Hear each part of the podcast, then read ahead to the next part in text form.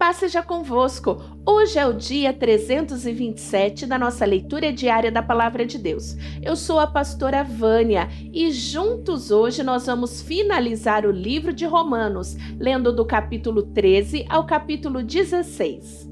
Obedeçam às autoridades, todos vocês, pois nenhuma autoridade existe sem a permissão de Deus, e as que existem foram colocadas nos seus lugares por Ele. Assim, quem se revolta contra as autoridades está se revoltando contra o que Deus ordenou, e os que agem deste modo serão condenados. Somente os que fazem o mal devem ter medo dos governantes, e não os que fazem o bem. Se você não quiser ter medo das autoridades, então faça o que é bom, e elas o elogiarão. Porque as autoridades estão a serviço de Deus para o bem de você. Mas, se você faz o mal, então tenha medo, pois as autoridades, de fato, têm poder para castigar.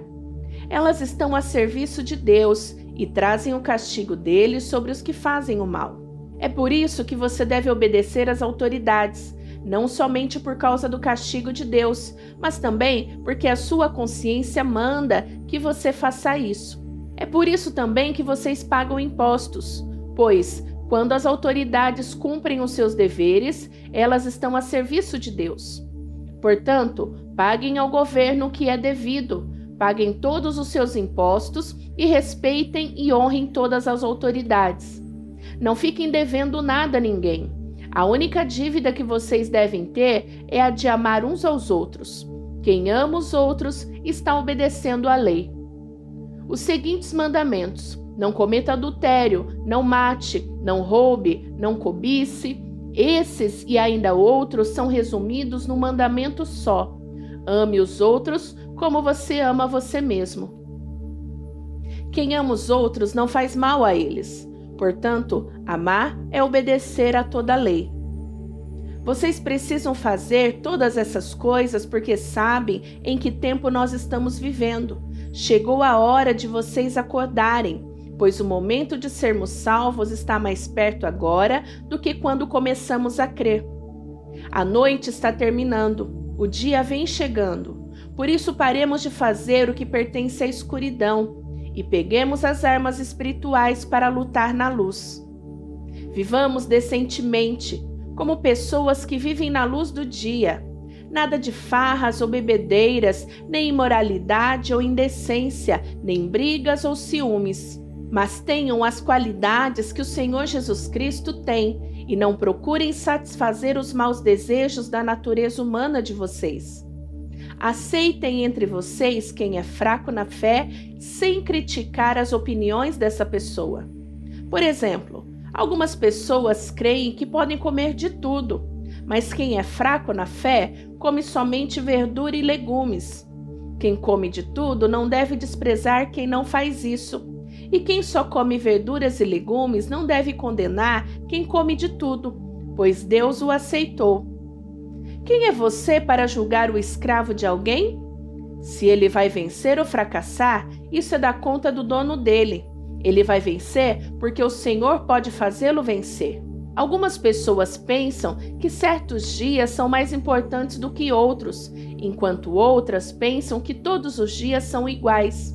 Cada um deve estar bem firme nas suas opiniões. Quem dá mais valor a certo dia faz isso para honrar o Senhor. E também quem come de tudo faz isso para honrar o Senhor, pois agradece a Deus o alimento. E quem evita comer certas coisas faz isso para honrar o Senhor e dá graças a Deus. Porque nenhum de nós vive para si mesmo e nenhum de nós morre para si mesmo. Se vivemos, é para o Senhor que vivemos, e se morremos, também é para o Senhor que morremos. Assim, tanto se vivemos como se morremos, somos do Senhor. Pois Cristo morreu e viveu de novo para ser o Senhor tanto dos mortos como dos vivos. Portanto, por que é que vocês, que só comem verduras e legumes, condenam seu irmão? E você, que come de tudo, por que despreza o seu irmão? Pois todos nós estaremos diante de Deus para sermos julgados por ele. É isso que as Escrituras Sagradas dizem. Juro pela minha vida, diz o Senhor, que todos se ajoelharão diante de mim e todos afirmarão que eu sou Deus. Assim, cada um de nós prestará contas de si mesmo a Deus. Por isso, paremos de criticar uns aos outros. Pelo contrário, cada um de vocês resolva não fazer nada que leve o seu irmão a tropeçar ou cair em pecado. Por estar unido com o Senhor Jesus, eu estou convencido de que nada é impuro em si mesmo. Mas se alguém pensa que alguma coisa é impura, então ela fica impura para ele. Se você faz com que o seu irmão fique triste por causa do que você come, então você não está agindo com amor. Não deixe que a pessoa por quem Cristo morreu se perca por causa da comida que você come. Não deem motivo para os outros falarem mal daquilo que vocês acham bom. Pois o reino de Deus não é uma questão de comida ou de bebida, mas de viver corretamente, em paz e com a alegria que o Espírito Santo dá. E quem serve a Cristo dessa maneira agrada a Deus e é aprovado por todos. Por isso, procuremos sempre as coisas que trazem a paz e que nos ajudam a fortalecer uns aos outros na fé. Por uma questão de comida, não destrua o que Deus fez, Todos os alimentos podem ser comidos, mas é errado comer alguma coisa quando isso faz com que outra pessoa caia em pecado. O que está certo é não comer carne, não beber vinho, nem fazer qualquer outra coisa que leve um irmão a cair em pecado. Mas guarde entre você mesmo e Deus o que você crê a respeito desse assunto. Feliz é a pessoa que não é condenada pela consciência quando faz o que acha que deve fazer. Mas quem tem dúvidas a respeito do que come é condenado por Deus quando come. Pois aquilo que ela faz não se baseia na fé. E o que não se baseia na fé é pecado. Nós que somos fortes na fé, devemos ajudar os fracos a carregarem as suas cargas e não devemos agradar a nós mesmos. Pelo contrário, cada um de nós deve agradar o seu irmão, para o bem dele, a fim de que ele cresça na fé. Pois nem o próprio Cristo procurou agradar a si mesmo, pelo contrário, como dizem as Escrituras Sagradas, as ofensas daqueles que te insultaram caíram sobre mim. Porque tudo que está nas Escrituras foi escrito para nos ensinar, a fim de que tenhamos esperança por meio da paciência e da coragem que as Escrituras nos dão. Que Deus, que é quem dá paciência e coragem, ajude vocês a viverem bem uns com os outros, seguindo o exemplo de Cristo Jesus. É isso para que vocês, todos juntos, como se fosse uma só pessoa, louvem ao Deus e Pai do nosso Senhor Jesus Cristo. Portanto, aceitem uns aos outros para a glória de Deus, assim como Cristo aceitou vocês.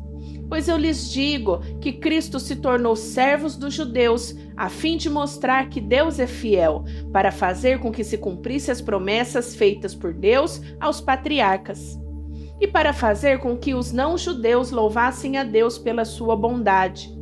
Como dizem as Escrituras Sagradas, por isso eu te louvarei entre os que não são judeus e cantarei louvores a ti. Elas dizem também: Vocês que não são judeus, alegrem-se com o povo escolhido de Deus. E dizem ainda: Todos os que não são judeus, louvem o Senhor, todos os povos o louvem. E também Isaías diz: Virá um descendente do rei Davi, filho de Jessé. Ele aparecerá para governar os que não são judeus, e eles terão esperança nele. Que Deus, que nos dá essa esperança, encha vocês de alegria e de paz por meio da fé que vocês têm nele, a fim de que a esperança de vocês aumente pelo poder do Espírito Santo. Meus irmãos, Estou certo de que vocês estão cheios de bondade, sabem tudo o que é preciso saber e são capazes de dar conselhos uns aos outros. Porém, nesta carta, me atrevi a escrever com toda franqueza para fazer com que vocês lembrem de coisas que já sabem. Eu escrevi assim por causa do privilégio que Deus me deu de ser servo de Cristo Jesus para trabalhar em favor dos que não são judeus. Eu sirvo como sacerdote ao anunciar o evangelho que vem de Deus. E faço isso para que os não-judeus sejam uma oferta que Deus aceite, dedicada a Ele pelo Espírito Santo. Portanto, por estar unido com Cristo Jesus, posso me orgulhar do serviço que faço para Deus. Eu me atreverei a falar somente do que Cristo tem feito por meio de mim, a fim de levar os não-judeus a obedecerem a Deus. Isso tem sido feito por meio de palavras e de ações, pelo poder de sinais e milagres e pelo poder do Espírito de Deus. Assim, viajando desde Jerusalém até a província Ilíria, tenho anunciado de modo completo o Evangelho a respeito de Cristo para não construir sobre alicerces colocados por outros, tenho me esforçado sempre para anunciar o Evangelho nos lugares aonde ainda não se falou de Cristo. Como dizem as Escrituras Sagradas, aqueles que nunca ouviram falar a respeito dele o verão, e os que não tinham ouvido falar sobre ele o entenderão. Por essa razão, muitas vezes eu quis visitá-los, mas isso não me foi possível. Porém, já que terminei o meu trabalho nessas regiões e como há muitos anos tenho pensado em vocês, espero fazer isso agora. Gostaria de vê-los quando fizer a minha viagem para a Espanha. Gostaria também que vocês me ajudassem a ir até lá, depois de eu ter o prazer de estar com vocês por algum tempo. Mas agora vou a Jerusalém a serviço do povo de Deus que vive ali pois as igrejas das províncias da Macedônia e da Caia resolveram dar uma oferta para ajudar as pessoas do povo de Deus em Jerusalém que estão necessitadas. Os próprios cristãos da Macedônia e da Caia resolveram fazer isso, mas, de fato, eles têm a obrigação de ajudar aqueles necessitados. Os judeus repartiram seus bens espirituais com os que não são judeus, e por isso os não-judeus devem prestar com seus bens materiais esse serviço cristão aos judeus. Depois que eu terminar esse trabalho e que entregar toda a oferta que foi recolhida para eles, viajarei para Espanha e no caminho visitarei vocês. E sei que quando for visitá-los, levarei comigo muitas bênçãos de Cristo. Eu peço, irmãos, pelo nosso Senhor Jesus Cristo e pelo amor que o Espírito dá, que me ajudem orando com fervor por mim. Orem para que eu escape das pessoas da Judéia que não creem em Cristo e também para que a ajuda que eu vou levar a Jerusalém seja bem aceita pelo povo de Deus que vive ali. E assim, se Deus quiser, chegarei aí em Roma cheio de alegria e lhes farei uma visita que me dará um novo ânimo. E que Deus, a nossa fonte de paz, esteja com todos vocês. Amém. Eu recomendo a vocês a nossa irmã Febe, que é diaconisa da igreja de Sencreia. Recebam essa irmã em nome do Senhor, como deve fazer o povo de Deus. Deem a ela toda a ajuda que precisar, pois ela tem ajudado muita gente e a mim também. Mando saudações a Priscila e ao seu marido Áquila, meus companheiros no serviço de Cristo Jesus. Eles arriscaram a sua vida por mim. Sou muito agradecido a eles e não somente eu, mas também todas as igrejas dos que não são judeus. Saudações ao meu querido amigo Epêneto, que foi o primeiro a crer em Cristo na província da Ásia. Saudações a Maria, que tem trabalhado muito por vocês. Saudações a Andrônico e a irmã Júnia, meus patrícios judeus, que estiveram comigo na prisão. Eles são apóstolos bem conhecidos e se tornaram cristãos antes de mim. Saudações a Ampliato, meu querido irmão no Senhor, e também a Urbano, nosso companheiro de trabalho no serviço de Cristo, e ao meu querido amigo Estaques. Saudações a Apeles, o irmão que tem dado muitas provas da sua fé em Cristo. Saudações ao pessoal da família de Aristóbulo. Saudações a Herodião, meu patrício judeu, e aos irmãos no Senhor da família de Narciso. Saudações a Trifene e Trifosa, irmãs que trabalham no serviço do Senhor, e a minha querida amiga Pérside, que também tem trabalhado muito para o Senhor. Mando saudações a Rufo, trabalhador que se tem destacado no serviço do Senhor, e a mãe dele, que sempre me tratou como filho. Saudações aos irmãos Ancícrito, Flegonte, Hermes, Pátrobas, Hermas e a todos os irmãos que estão com eles. Saudações a Filólogo e a Júnia, a Nereu e a sua irmã, ao irmão Olimpas e a todas as pessoas do povo de Deus que estão com eles. Cumprimentem uns aos outros com um beijo de mão. Todas as igrejas de Cristo mandam saudações a vocês. Meus irmãos, peço que tomem cuidado com as pessoas que provocam divisões, que atrapalham os outros na fé e que vão contra o ensinamento que vocês receberam. Afastem-se dessas pessoas. Porque os que fazem essas coisas não estão servindo a Cristo, o nosso Senhor, mas a si mesmo. Por meio da conversa macia e com bajulação, eles enganam o coração das pessoas simples. Todos sabem como vocês têm sido fiéis ao Evangelho, e por isso eu me alegro por causa de vocês. Quero que sejam sábios a respeito do que é bom e não tenha nada a ver com o que é mal. E Deus, a nossa fonte de paz, logo esmagará Satanás debaixo dos pés de vocês. Que a graça do nosso Senhor Jesus esteja com vocês. Timóteo, meu companheiro de trabalho, manda saudações a vocês. Lúcio, Jazão, Socípatro, meus patrícios judeus também mandam saudações. Eu, Tércio, que escrevi esta carta que Paulo ditou para mim, mando saudações a vocês. O meu hospedeiro Gaio, em casa de quem a igreja daqui se reúne, manda saudações a vocês. Erasto, o tesoureiro da cidade, e o nosso irmão Quarto também mandam saudações. Que a graça do nosso Senhor Jesus Cristo esteja com todos vocês. Amém.